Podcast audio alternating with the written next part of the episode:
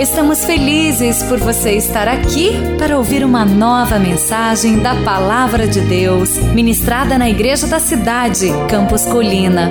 Abra o seu coração e receba com fé esta mensagem que vai edificar a sua vida.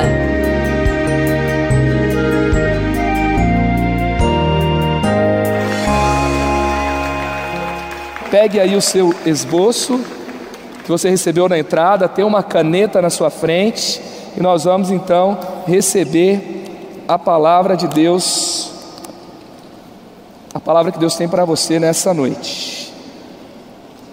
Essa palavra falou já profundamente comigo, eu creio que Deus tem grandes coisas para esse tempo. Feche seus olhos mais uma vez, Pai querido, tenha toda a liberdade entre nós, todos os nossos amigos, irmãos, convidados, Senhor tenha, Pai, livre acesso. Cria uma atmosfera, Pai, de crescimento, de mudança, de renovo por meio da tua palavra. Apesar de mim, cumpra o teu propósito e que o Senhor haja livremente entre nós e que a glória seja tua, em nome de Jesus. Amém. Amém. Então vamos à primeira mensagem de hoje: o poder das mudanças. O poder das mudanças. Então vamos lá. Theodore Roosevelt, ele escreveu o seguinte, que você acreditar, acreditar que você pode, se você simplesmente acreditar, você estará no meio do caminho. Nós não somos aqueles que falam que pensamento positivo é tudo, que se você materializar, pensar, acreditar que você pode, já é. Não, não é por aí. Mas se você acreditar que você pode, se você crê que você pode, por exemplo, todas as coisas naquele que te fortalece, se você crê que a Bíblia é verdadeira, que você é mais do que vencedor em Cristo Jesus, que o poder de Cristo que ressuscitou, aquele mesmo poder que ressuscitou a Cristo dentre os mortos, ele opera em você e por isso você pode realizar qualquer mudança importante que você precise na sua vida, isso já é metade do caminho andado. A outra metade são as atitudes, mas você crer é grande parte do processo. Agora existe um mito com relação às mudanças, e o maior mito com relação às mudanças é que você pode se mudar da noite para o dia, tá? Você pode se mudar da noite para o dia, mas a verdade é que ninguém perde 10 quilos de uma noite para o dia. Ninguém é, aprende um idioma novo da noite para o dia. Eu dormi aqui, né, sabendo falar, mal falar português e acordo falando português e inglês. Eu nunca vi isso acontecer, não é? E se tivesse algum lugar que fizesse isso, seria algo caríssimo, não é? E estaria lotado e seria meio aquele negócio tipo aquele filme Matrix, né? Você coloca um pendrive lá e já resolve tudo. Mas isso não é real. Isso não é real. Muitas vezes esse pensamento vem daquela filosofia da propaganda que começou aí a ganhar o mundo, principalmente a partir dos anos 50. E aí vinha aquele negócio que dizia que você era mais forte, você era mais poderoso se você consumisse determinado produto. Eu me lembro daquela propaganda de margarina da All Day que tinha, e aí, por causa daquela margarina, a família inteira era feliz, os dias eram lindos, e aí todo mundo sentava ao redor da mesa e consumia aquela margarina e ia trazer você a você felicidade. Depois a gente descobriu que na verdade a margarina nem faz bem, não é? E a gente não é essa, é qualquer uma. Então, a propaganda, ela começou a ganhar esse status de ser uma, uma coisa enganosa, porque na verdade fazia promessas que eram incapazes de serem cumpridas. E aí então, nós também ao mesmo tempo começamos a assimilar uma ideia de mudança fantasiosa, até pelo avanço da tecnologia. Hoje em dia a gente tem drive-thru, a gente tem micro-ondas, a gente tem, é, tem, tinha aquela época né, que você para ler um e-mail tinha que esperar ir baixando o e-mail se tivesse uma imagem, um anexo, daqui uns 10 minutos você olhava de novo, você deixava carregando, ia tomar um café e voltava para ver. E hoje em dia já é banda larga, é 4G, é 5G, e aí as pessoas começam a. é fibra ótica, e, e aí a gente começa a ficar mal acostumado com a velocidade. E a gente acha que algumas coisas na nossa vida vão ser da noite para o dia. E não é bem assim. Um mau hábito, algo que você arrasta na sua vida por 10, 20, 30, 40 anos, não é algo que de uma noite para o dia resolve. É um novo conceito, é uma nova forma de ver, é uma reprogramação mental, é um hábito que começa a ser construído e vem a partir de um processo. Na própria vida cristã, tem algo que acontece da noite para o dia, que é a sua salvação. Tá? E a salvação não é que a gente ia conseguir ela a, durante uma vida inteira, não, a gente seria incapaz. Então a gente seria incapaz de sermos salvos por nós mesmos. Então Jesus, ele foi lá e ele pagou o preço da sua salvação, ele foi até o final e quando ele terminou, ele falou: está concluído, está consumado. E quando você recebe Jesus, ele passa a habitar em você, os seus pecados são perdoados, você nasce de novo, você recebe o Espírito Santo e isso é instantâneo e glória a Deus por isso. Agora, você se converteu, agora a reeducação Lá no seu trabalho você vai mudar de vida. Lá no seu casamento você vai mudar de vida. Não tem mais mentira branca, mentira de cor nenhuma. Como é que isso acontece? Os seus negócios talvez foram pautados de uma forma que não condiz com a palavra de Deus. E você precisa mudar. E às vezes isso vai levar um processo. Você precisa ir deixando cada mau hábito. A sua mente tem que ser reprogramada. É uma metanoia, é uma mudança profunda. Então a mudança efetiva, duradoura, transformadora é muito difícil, é devagar, demanda tempo e se desenvolve através de um processo. Mas a boa notícia é que você pode fazer todas as mudanças necessárias, porque Jesus está com você e tudo posso naquele que me fortalece. Amém? Então, essa é a boa notícia. Então, entenda, comece a anotar no seu esboço, entenda o processo que Deus usa para fazer mudanças em sua vida. Então, a mudança que leva a um processo que é efetiva, ela vai passar por esses estágios. O primeiro estágio é o estágio da incomodação, é quando você começa a ficar incomodado com alguma coisa na sua vida. A segunda fase é a fase da crise é a fase do basta, não é? A terceira fase é a fase da escolha, da decisão. Quarta fase, da compreensão. A quinta fase, da conduta. E na sexta fase, daquele compromisso para continuar. Se a gente for falar de peso, é para você não ser um efeito sanfona. Em nome de Jesus, a igreja da cidade não será um efeito sanfona. Tá? Nós vamos viver mudanças efetivas e vamos continuar no progresso de mudança. Tem um provérbio chinês que diz: As torres mais altas começaram do chão. As torres mais altas começaram do chão. Pensa um pouquinho aqui comigo. É, tem alguma área da sua vida que está no chão? Vida afetiva, tem a galera do Eleve que está lá na galeria, né? Tem gente que fala assim, pastor, não está acontecendo nada está no chão, não é? Outro vai dizer, não, está começando a acontecer alguma coisa, então tem alguma coisa começando a construir, ser construída. Na alimentação, tem alguma coisa que está no chão? Nas, nos seus hábitos, né, nas suas mudanças efetivas, na atividade física ou na sua vida devocional, no seu crescimento na palavra, tem alguma coisa que está no chão? Essa área que está no chão pode se tornar uma grande torre de referência. Você pode ser referência nessa área em nome de Jesus. Porque tudo começou, tudo que está alto hoje, um dia esteve no chão. Então, pensando sobre isso, que você pode conquistar terras que Deus tem para você, e eu aprendi que você conquistar uma terra, não é você comer um fruto dessa terra, é você poder comer daquele fruto quando você quiser, não é? Então, quando aquela, aquela terra é sua, aquela, aquela árvore está naquela terra, aquela árvore é sua, e quando você quiser, você pode comer daquele fruto.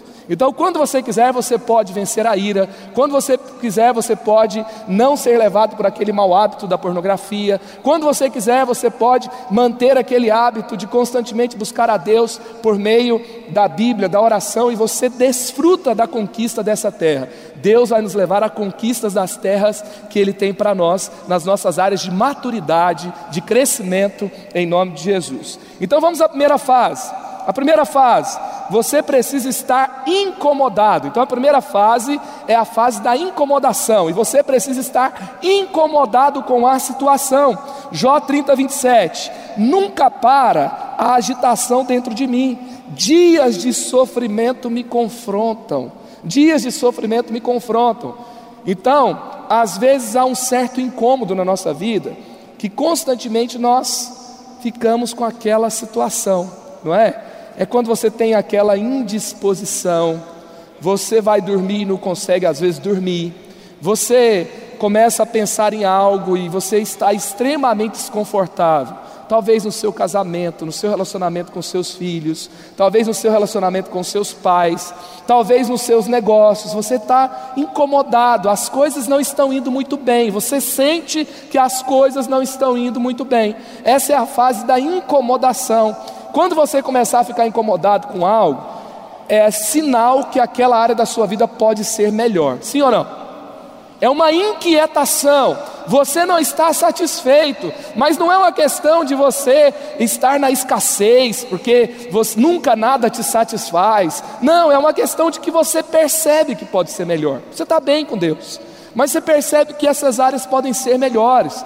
Talvez no seu corpo é aquela indisposição física, ou talvez aquela dificuldade de se concentrar, talvez você sinta mais sono que deveria, é um incômodo e você está preocupado com essa situação, pesado, cansado, às vezes cheio de dor e de indisposição. É uma incomodação.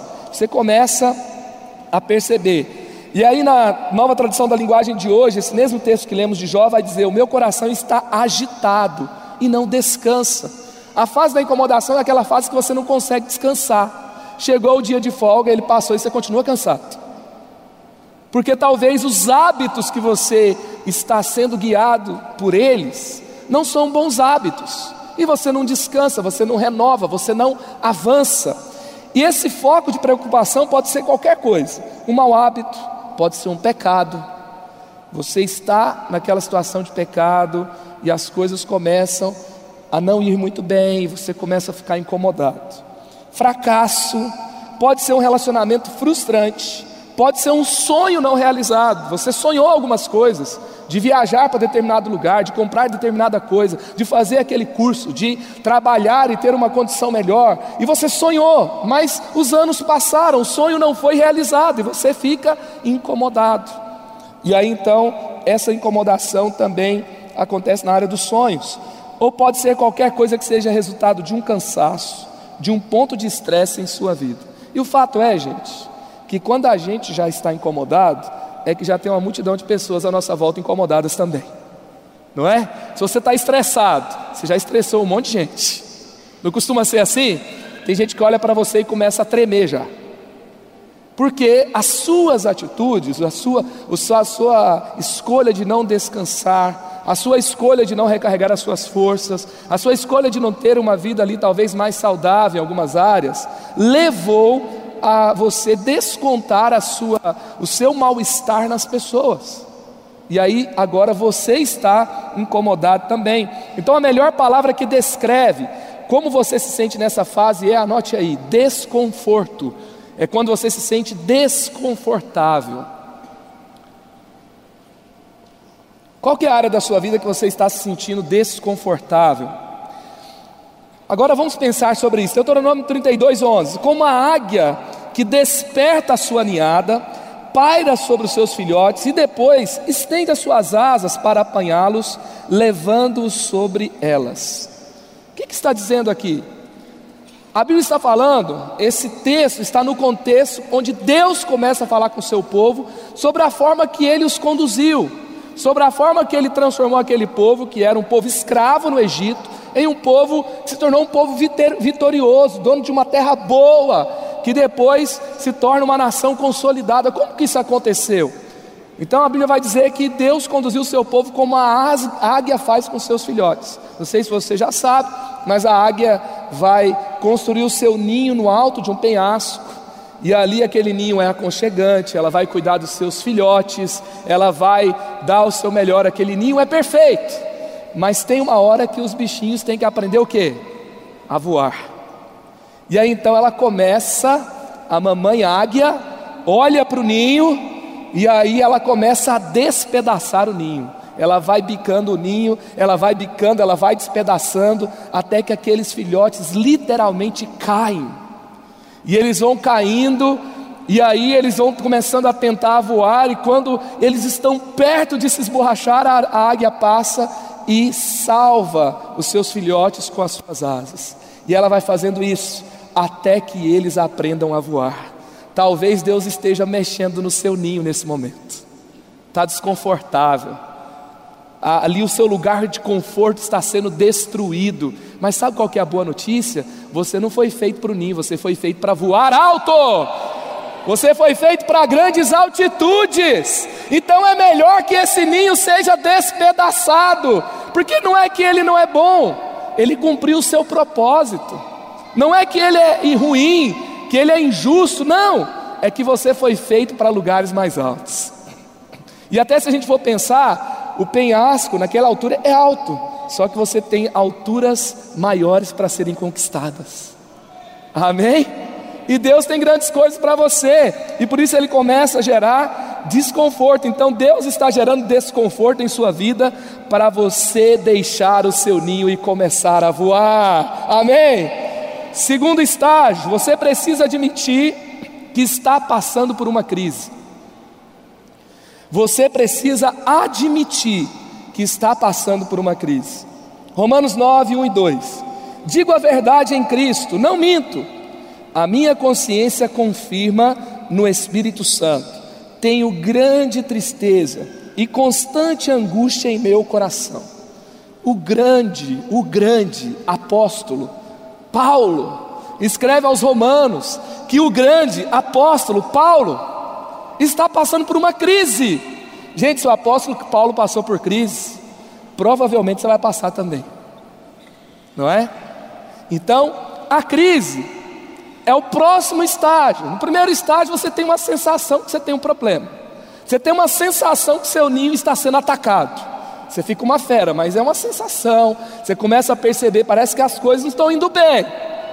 No segundo estágio da crise instalada, o problema para na sua frente e fala: Ei, eu sou o problema.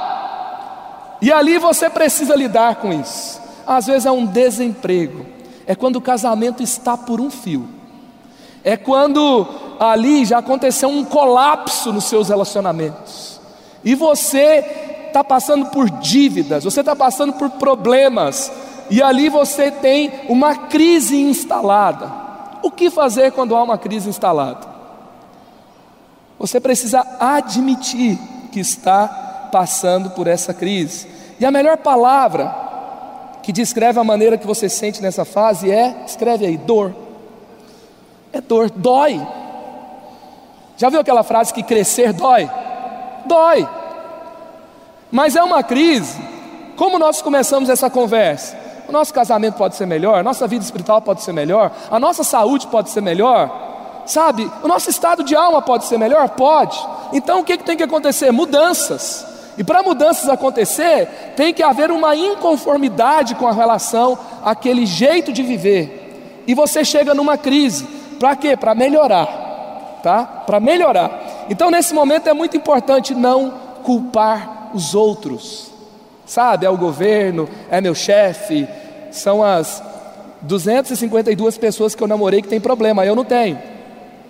Então, que negócio é esse? Todas as empresas que eu trabalho, todos os meus chefes têm problema, mas eu não. Aonde isso vai dar, não é? Então, não culpar os outros. Outra coisa, não ceder à autocomiseração. Tem gente que é esperto, né, e fica culpando os outros, meio que aquela coisa meio dançante, malabarista, né?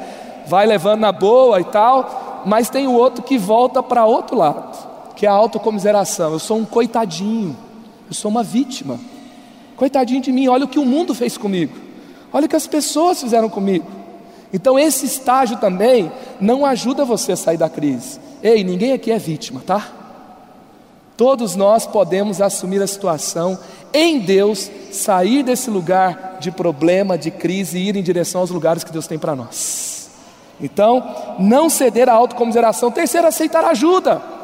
E às vezes aceitar ajuda envolve quando você está sentado ouvindo para aquela pessoa que veio te ajudar, e ela vai falar um monte de coisa que você já sabe, e você fica uma fera, porque o seu orgulho está ferido, e às vezes a dor vem do próprio orgulho ferido. Mas a grande questão é por que, que eu tenho que ouvir isso de novo? Porque talvez eu ainda não tenha conseguido praticar. Ou talvez eu não esteja vivendo de tal forma completa nessa área que eu preciso ouvir de novo, eu preciso ser aperfeiçoado. E aí você precisa dolorosamente, às vezes, passar por aceitar aquela ajuda que o seu orgulho não aceita. Mas o orgulho tem que ser ferido, porque é a humildade que vai nos levar para os bons lugares que Deus tem para nós. Então, no meio da crise, Deus pode trabalhar o nosso orgulho. Outra coisa, não pegar atalhos. Atalho não vai resolver. Sabe, tem gente que quer passar mais rápido, né? Conseguir uma forma ali de, de burlar o processo e ir adiante. Não adianta. Faz o processo. Vamos lá fazer o, o satisfação, o restauração, o 30 semanas, o discipulado, vamos caminhar juntos, um culto após o outro, uma leitura bíblica após a outra, uma conversa após a outra e vamos caminhar, porque Deus vai fazer milagres nesse processo. Tem milagres que vão acontecer no processo. E Deus tem isso para você, Deus reservou uma estrada cheia de milagres para você, mas você tem que aceitar o caminho. E outra coisa é evitar falar muito para ouvir mais. Ouvir mais também é algo importante. Então, Salmo 38 diz: Davi falando sobre o seu estágio de crise, estou sofrendo, e a vida é uma tragédia. Ele diz: Estou desesperado, exausto, estou massacrado. Davi está numa crise, e o grande rei Davi também passou por crise, não é? E aí então nós temos que pensar nesse momento e não culpar os outros, não se vitimizar, aceitar ajuda. E sabe, gente, quando você está numa crise, você está enfrentando às vezes até uma batalha espiritual. Sabe por quê? Se você não der com o diabo em algum momento, significa que você está indo na mesma direção que ele. Se você está mudando para melhor, tem alguém que não quer que você mude, sim ou não?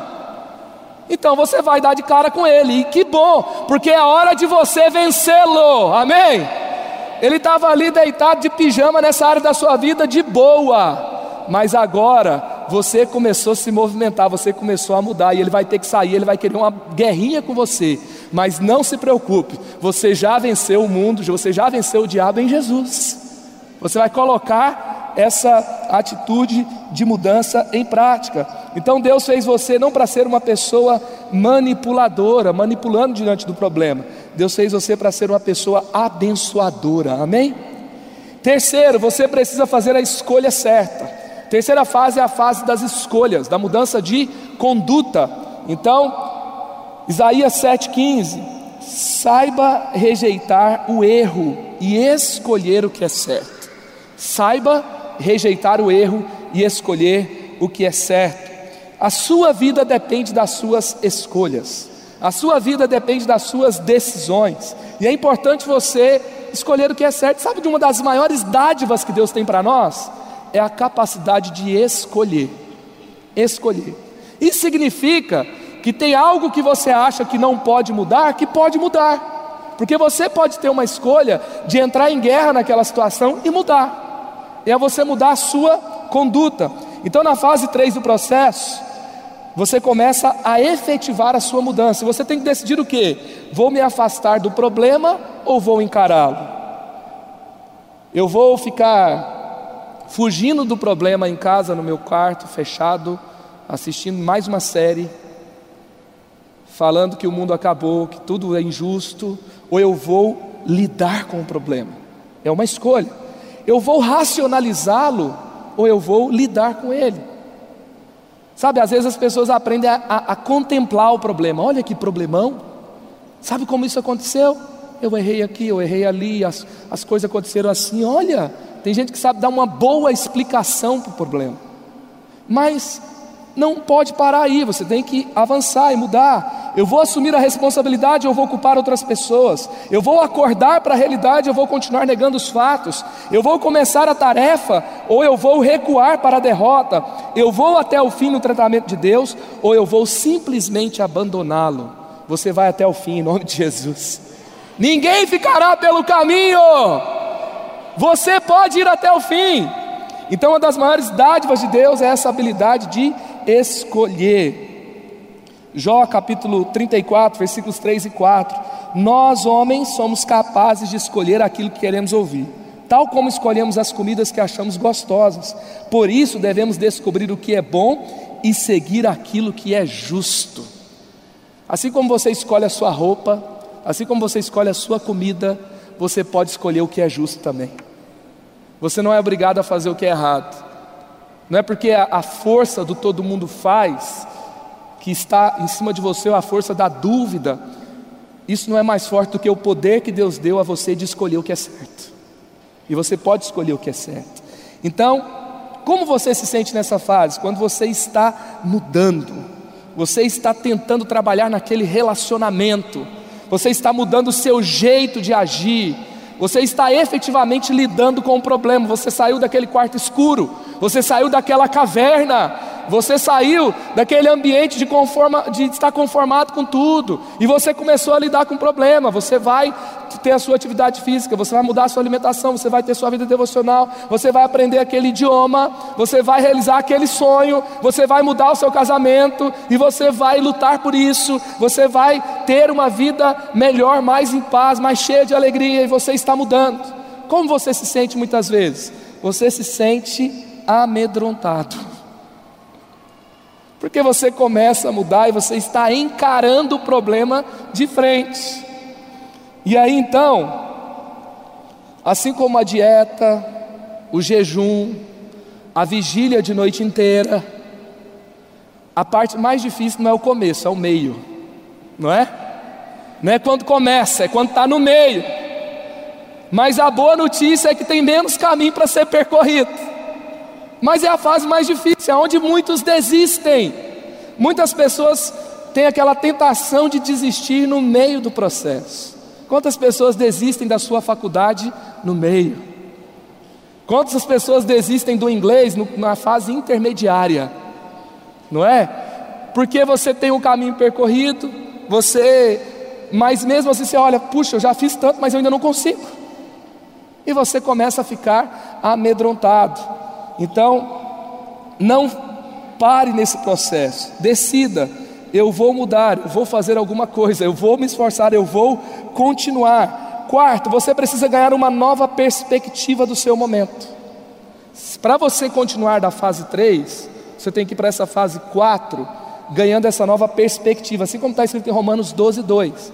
E aqui é algo mais profundo que você pode viver, que é você ser transformado na sua mente, como Paulo fala: transformai-vos pela renovação da vossa mente. A verdade é que você não pode mudar se você não mudar a forma que você pensa. Como é que eu mudo sem mudar o jeito que eu penso? Não é? Então, não é simplesmente mudar um comportamento, é mudar uma forma de ver. Você, quando atravessa essa etapa, você está se tornando de fato em uma pessoa melhor. Você não é uma pessoa argumentando, tentando, você é alguém que agora vê de forma diferente. Você contemplou essa situação de uma forma diferente. Você entendeu que a mudança está te levando para um bom lugar. Você entendeu a necessidade. Não é uma coisa que alguém mandou você fazer. Ah, o médico me mandou reduzir gordura, sabe? Ah, fui no aconselhamento, me falaram que eu tenho que fazer um retiro, entendeu? Não, não é isso. Você entendeu que desesperadamente você precisa fazer algo diferente porque é algo para você, não combina mais aquela história com a sua vida. Você precisa avançar, você precisa crescer, você precisa ser uma pessoa melhor. Você já viu o final dessa história, você já está vendo a frente e você precisa continuar caminhando. É a mudança de mente. É quando você não se conforma mais. E a grande verdade é que Jesus disse lá em João 8,32: E conhecereis a verdade, a verdade vos libertará. A verdade vos libertará. Eu diria que aqui está o cerne do problema. Porque a grande questão não é o seu problema, a grande questão é como você vê o seu problema. A grande questão não é o nosso problema em si, não é o nosso, por exemplo, casamento, mas como a gente vê o casamento.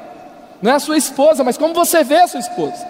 Não é o seu, o seu filho e, a, e aquele relacionamento, aquele problema, aquela. Não, mas a forma que você vê isso.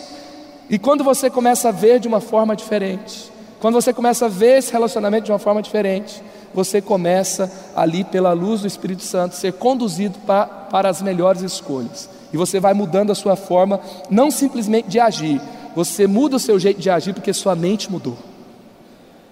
Isso é o que Deus tem de fato para você. Então, sobre a verdade, a verdade liberta você, mas primeiro faz você sofrer. Primeiro, a verdade dói, depois, a verdade muda você. Quantas vezes você ficou chocado com uma situação, uma palavra ou uma pessoa que te confrontou? Você ficou chocado.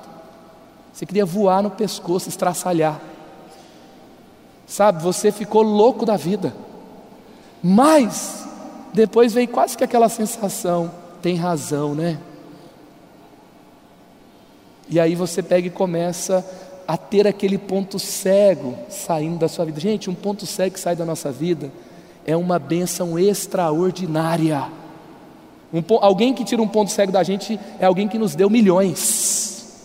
E agora eu queria te falar uma coisa: quem nos vê da forma mais perfeita, quem vê a nossa condição da maneira mais perfeita que alguém poderia ver, é Deus. Então por isso Jesus fala que Ele é a verdade.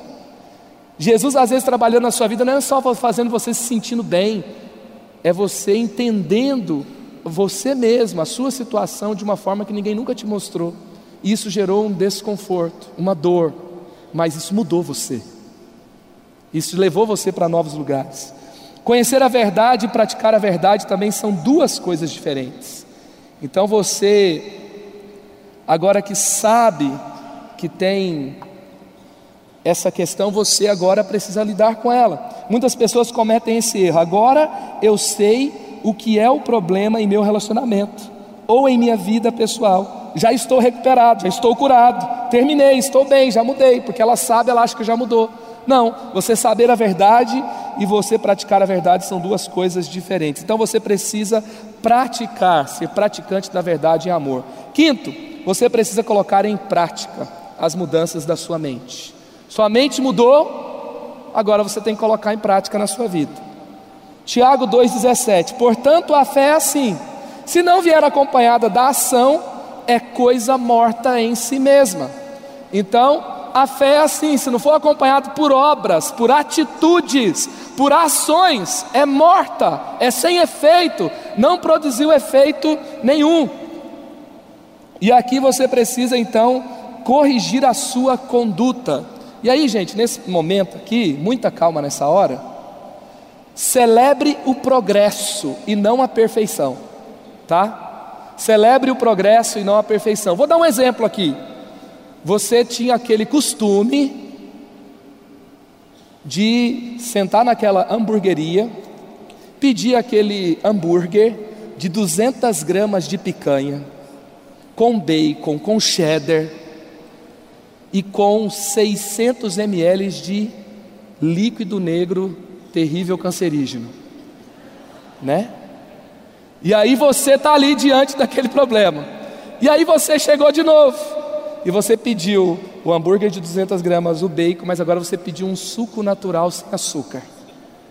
Aí alguém vai olhar e falar assim: pô, você está aí comendo o negócio agora, mas aí você pega esse hambúrguer aí que, meu Deus do céu, vai matar você, mas você agora vem com, com suco sem açúcar.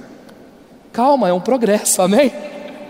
Então celebre os seus pequenos progressos e continue. É aquela história da churrascaria, depois a pessoa, depois daquele rodízio, né? Aí você me dê um cafezinho sem açúcar. Mas se você já começou a pedir um cafezinho sem açúcar, alguma coisa já mudou, amém? Continue. É igual quando ano passado eu comecei a querer correr, e aí, gente, eu ficava ali quase uma hora, e corria, andava, corria, andava, corria, andava, aí terminava 5 quilômetros, eu quase, quase morrendo, 4,600, eu quase morrendo, quase 5 quilômetros, eu saía dali me sentindo assim, ah, eu sou o Bolt, eu sou a, a pessoa, meu Deus do céu, mudei. Aí eu chegava em casa, né? Aí ia tomar meu banho, depois eu pegava o meu Instagram, não era a melhor coisa a fazer naquele momento. Aí tinha o meu amigo, o pastor Isaías, que colocava assim: Uau, 21 quilômetros foi para conta. Ah, dá licença, né? 21 quilômetros, dá licença. E aí então se eu não conseguir celebrar os meus 5 quilômetros, ficar humilhado pelos 21, eu não vou continuar avançando. Então, seja o seu um quilômetro, seja o seu, seja o que você conseguiu, celebre o seu progresso, curte a sua vibe de celebrar os seus pequenos progressos, porque Deus está nessa alegria de você celebrar os pequenos progressos e continuar avançando, amém? Então, avance, continue avançando, porque você está num processo onde o seu corpo está acompanhando o que sua mente já viu. E você está começando a mudar, você está começando a avançar. Então, como que você se sente muitas vezes nesse processo de você definitivamente ter escolhas em direção à mudança? Você se sente frustrado, não é? Como eu me senti naquele dia que eu vi os 21 quilômetros do meu amigo, né? Então, você se sente frustrado. Mas sabe o que é a frustração?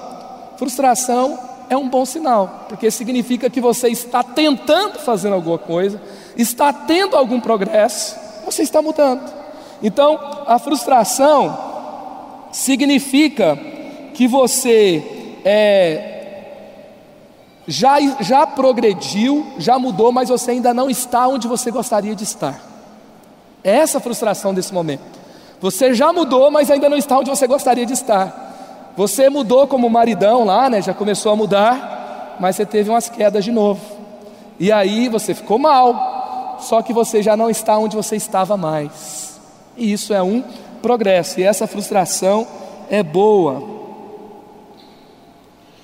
Vamos lá, sexto estágio. Você precisa fazer o compromisso de sempre continuar progredindo. Então, curte a sua vibe de progresso, mas se comprometa de continuar progredindo. Amém? Se comprometa em continuar progredindo. Eu acho que eu não falei aí o quarto ponto, como você se sente quando você muda a sua perspectiva. Se você não anotou, anote aí paz. Se sente em paz quando você muda a sua perspectiva. E agora vamos lá para o sexto ponto. Então você precisa fazer o compromisso de sempre continuar progredindo. Efésios 4, 22 a 24. Quanto à antiga maneira de viver, vocês foram ensinados a despir-se do velho homem, que se corrompe por desejos enganosos, e serem renovados no modo de pensar, e a revestivos do novo homem, criado para ser semelhante a Deus, em justiça e em santidade, provenientes da verdade. Então, por causa da verdade, eu renovei o meu jeito de pensar e eu vou continuar me revestindo de novas atitudes, porque eu sou uma nova pessoa em Jesus. Amém? Então, esse momento, aquele momento que assim, a salvação é de graça, mas o crescimento, a maturidade nos custa tudo. A gente tem que continuar progredindo, porque hoje você pode terminar, uma, terminar esse dia sendo uma pessoa melhor do que ontem, sim ou não? Essa semana que começa nesse dia 3 de setembro, o nono mês do ano, nessa semana você pode terminar melhor do que a semana passada. Então você vai continuar progredindo. Você tem que se comprometer em continuar progredindo. Efésios 4, 23: Os seus corações e as suas mentes devem ser completamente renovados. Não é uma pequena mudança, não é uma reforminha, é ser completamente renovados. Quantos querem isso? completamente renovados. Essa é a vontade de Deus. E como você se sente quando você começa a progredir e ter mais maturidade, consolidação das suas mudanças? Você se sente esperançoso. Aleluia! Cheio de esperança. Você continua, você avança, você está se sentindo melhor. Então decida cooperar com o processo de Deus. Vamos para a próxima fase. Decida cooperar com o processo de Deus. Então vamos lá. Deixe-me dar a você o que você deve fazer em cada uma dessas seis etapas. A primeira coisa, esteja atento à voz de Deus e aos apontamentos do céu em sua vida. Esteja atento à voz de Deus. Pois a verdade, lá em Jó 33,14, pois a verdade é que Deus fala, ora de um modo, ora de outro, mesmo que o homem não o perceba. Sabe, o fato é que sempre Deus está falando alguma coisa com você. Nesse momento, Deus está falando uma coisa com você. Mas amanhã de manhã, quando você tentar levantar daquela cama, às seis, às cinco e meia, às sete da manhã, que você achar que acabou o mundo e que, meu Deus do céu, naquele momento Deus vai estar falando alguma coisa para você também. Naquela reunião difícil, em todos os momentos, Deus sempre está falando algo com você. E o que, que você precisa? Estar atento, ser sensível. Você está incomodado? Esse incômodo veio de onde? Você ficou muito mal naquela conversa? Por que, que você ficou mal? Porque às vezes o, a grande questão, o seu sentimento, ele não tem razão, entendeu? Você fica mal com uma coisa, você pode estar errado e estar mal, entendeu? E você tem que ficar atento à voz de Deus. Eu estou mal, mas por quê? O que, que Deus está falando nesse momento? Segundo, aceite o confronto de Deus quando a crise vier. Aceite o confronto de Deus quando a crise vier. Então, todo aquele que dá fruto, ele poda, para que dê mais fruto ainda para que dê mais fruto ainda. Então, uma regra de ouro do nosso pai espiritual, Pastor Carlito: tudo se discerne espiritualmente, tudo é para o nosso crescimento. Tudo se discerne espiritualmente, tudo é para o nosso crescimento. Então, não fuja dele, mas corra para ele. Fase 3: apresente a sua oração a Deus, clamando por força e coragem. Clamando por força e coragem. Olha o que, a palavra de Deus diz. Queria que você parasse um pouquinho agora. A gente está pensando sobre mudanças. Você talvez está pensando aqui, como é que eu vou fazer isso? Como é que eu vou fazer aquilo? Queria que você fechasse os seus olhos por um instante. Eu vou falar essa palavra de Deus que está escrita em 40, Isaías 43, versículo 2.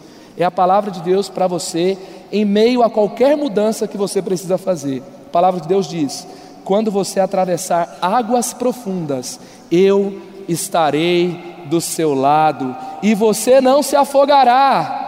Quando você passar no meio do fogo, as chamas não o queimarão. Essa é a palavra de Deus para você. Deus está com você, Deus está junto com você. Então apresente a sua oração, clamando por força, clamando por coragem. E lembre-se de uma coisa: a oração, a melhor oração que você pode fazer não é a oração mais bonita, é a oração mais sincera. E às vezes você tem que dizer o que está lá no seu coração. Esses dias eu estava colocando o Levi para dormir, meu filho de 5 anos. E aí a cada dia é uma história, né? Ele escolhe uma história, eu conto para ele, depois a gente ora juntos. Às vezes ele ora, às vezes Samuel ora, às vezes eu oro. Esse dia ele foi orar. Ele fez uma oração tão bonita, mas eu percebi que ele queria impressionar, sabe? Alguém em algum lugar ensinou ele a fazer uma oração bonita. Ele orou por todas as pessoas do mundo, ele orou por paz mundial. Cinco anos de idade. Eu falei, filho, vamos fazer o seguinte: a oração melhor que você pode fazer é aquela oração que sai do fundo do seu coração, tem que ser sincera. Vamos orar de novo? E você vai falar assim: o que você mais quer? Falou, tá bom, pai, eu vou falar o que eu mais quero. Papai do céu, me ajuda, que eu seja um Power Ranger samurai vermelho. Foi oração sincera dele. Agora fazia mais sentido. Aprenda a pedir para Deus o que você quer. Agora olha que legal. Deus sabe dar para o Levi o que ele pediu. Porque o que, que ele quer? Ele quer ser forte. Ele quer algo digno de admiração. Ele pegou uma referência para ele de uma coisa boa, de uma coisa legal de verdade. Ele falou: Deus, eu quero isso. E Deus sabe dar o que realmente é legal para ele o que realmente é digno de admiração. Então, mesmo que no seu coração algumas coisas estão desalinhadas, se você está falando com Deus, Deus não vai te dar o que não é bom para você. Amém? Aprenda a pedir ajuda para Deus, aprenda a falar com Ele. É no relacionamento que as coisas se ajustam. E às vezes uma crise não é só para você mudar para ser uma pessoa melhor, mas é para você se aproximar de Deus, do coração dele mesmo que às vezes algumas coisas estejam desalinhadas. Fase 4, aplique a palavra de Deus em sua vida. Aplique a palavra, 2 Timóteo 3, 16, porque a Escritura é sagrada, inspirada por Deus, útil para ensinar a verdade, condenar o erro, corrigir, corrigir as falhas e ensinar a maneira certa de viver. Então a palavra de Deus é útil e ela tem tudo que você precisa. Então aprenda a aplicar a palavra, não só ter uma informação, mas se Jesus falou na palavra para perdoar, você vai perdoar. Se Jesus falou na palavra dele que o melhor a fazer é deixar algumas coisas que parecem ser boas para trás, você vai deixar, porque aplicar a palavra te conduz ao que Deus tem para você. Quinto, trabalhe ao lado de Deus sem gerenciar, apenas confiando. Tem aquele texto na palavra de Deus: parem, saibam que eu sou Deus. Às vezes é isso que Deus pede para nós, porque a gente está tentando dar uma ajuda para Ele. E Salmo 37, 5: põe a sua vida nas mãos do Eterno, confie nele e Ele o ajudará. Coloque as suas mãos na sua vida nas mãos dele. Confie nele e ele vai te ajudar. E por último, foque em Deus e apegue-se ao plano dele para a sua vida. Foque em Deus e apegue-se ao plano de Deus para a sua vida. Lembre de uma coisa: o plano de Deus é melhor do que o seu melhor plano. O plano de Deus é melhor do que as suas melhores ideias. Então, Filipenses 1,6: Pois estou certo disso Deus que começou esse bom trabalho na vida de vocês, vai continuá-lo até que ele seja terminado no dia de Cristo Jesus. Amém. Sabe, às vezes a sua vida está no meio de uma reforma, e reforma é um negócio chato, fala a verdade. É poeira, é coisa desajustada, você não consegue dormir direito no meio daquela confusão, você tem que arrumar um canto para comer, porque a mesa está fora do lugar, as cadeiras estão para cima, algumas coisas estão cobertas por pano, e ali você está no meio de um progresso, só que é reforma. Só que sabe qual que é a boa notícia? Se você está passando por uma reforma no seu coração, na sua vida, Deus que começou essa reforma, Ele não vai ficar reformando isso a vida toda, Ele vai completar, Ele vai terminar. Ele começou, talvez você estar aqui nessa noite, é um sinal de que alguma coisa já começou, e Ele vai concluir, Ele vai concluir. Então, não desista, continue.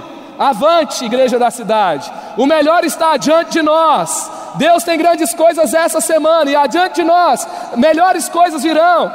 Deus tem grandes coisas para a sua vida. E aqui concluindo, os passos importantes nesse tempo de plano Daniel. Nós temos uma conexão, teremos aqui a conexão para o sucesso, ou seja, juntos somos melhores. Não tente avançar sozinho. Lembre de Eclesiastes 4, que fala que o trabalho, a recompensa do trabalho de duas pessoas é maior do que o de uma pessoa só. Segundo, confiar no poder de Deus. Você vai confiar no poder de Deus e você vai continuar avançando. Terceiro, comer alimentos saudáveis.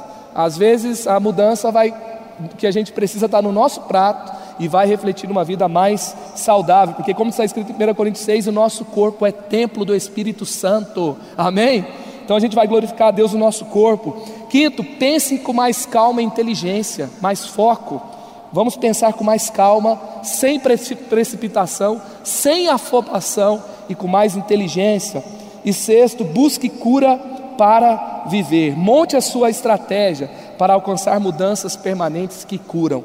E nós vamos avançar e a cada semana vamos viver tudo aquilo que Deus tem para nós. Na semana que vem, a gente vai falar sobre o poder da alimentação saudável e equilibrada. Venha, traga os seus amigos e vai ser uma, uma manhã e uma noite linda, especial diante de Deus. Você acabou de ouvir uma mensagem bíblica da Igreja da Cidade em São José dos Campos. Se esta mensagem abençoou sua vida, compartilhe com seus amigos em suas redes sociais. Obrigada e que Deus te abençoe.